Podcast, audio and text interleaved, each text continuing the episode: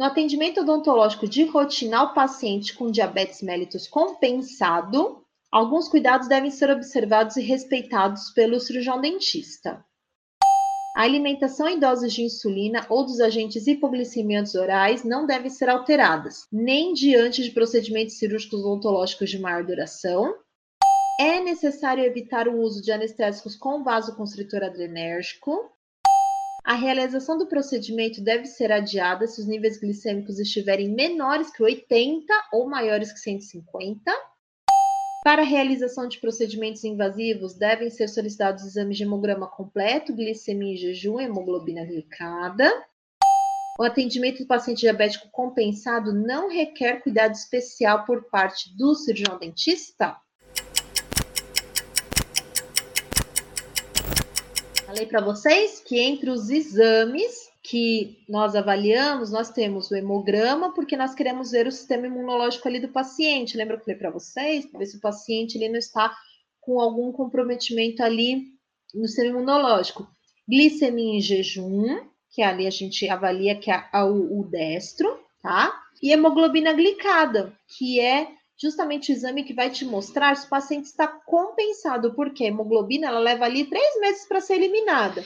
Ou seja, não adianta o paciente não seguir a dieta e no dia só da consulta odontológica ele fala, ah, no dia anterior ele não come nada com carboidrato e açúcar, porque daí ele vai fazer o destro, que é aquele que fura o dedinho, e vai dar um valor bom. Ah, eu vou poder passar na consulta. O problema é que por três meses que ele não seguiu a dieta, aquele monte de glicose está tudo agrupada nas hemoglobinas do organismo. E aí que vai denunciar que ele não está compensado, tá bom? Então é importante sim avaliar a hemoglobina glicada, tá? A ata é errada porque fala que a alimentação e dose de insulinas não são alteradas para procedimentos ontológicos de longa duração.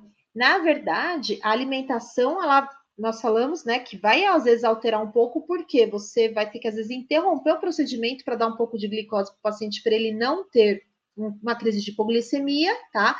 Se for longuíssima duração, horas de procedimento, precisa entrar em contato com o médico e pode ser que ele tenha que alterar a dose do medicamento do paciente, tá? Justamente para evitar uma hipoglicemia. Evitar o uso de anestésicos com vasoconstritor adrenérgico, tá?